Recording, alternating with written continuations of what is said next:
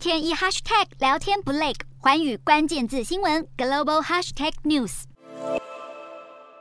蓝天水景映衬椰子树群，这片佛罗里达州的私人俱乐部海湖别墅是美国前总统川普在卸任后的定居住所。没想到，却在八号传出被一群 FBI 调查人员突袭搜查。川普怒气十足地发出声明，开头就说这是美国的黑暗时期，还表示从未有这样的事情发生在美国总统身上。川普声称这场突袭搜查是来自民主党激进左派的攻击，因为他们不希望他二零二四年再选总统。川普也形容美国现在就像残破的第三世界国家。川普的儿子艾瑞克则受访表示，FBI 突袭是要调查白宫文件追讨，因为档案记录管理局在二月时从川普住家取回了。十五箱被擅自带走的白宫文件当中也包含了机密内容。川普近期正被大动作调查国会山庄暴动一案，现在一波未平一波又起，让这位美国前总统卸任后的遭遇实在格外不同。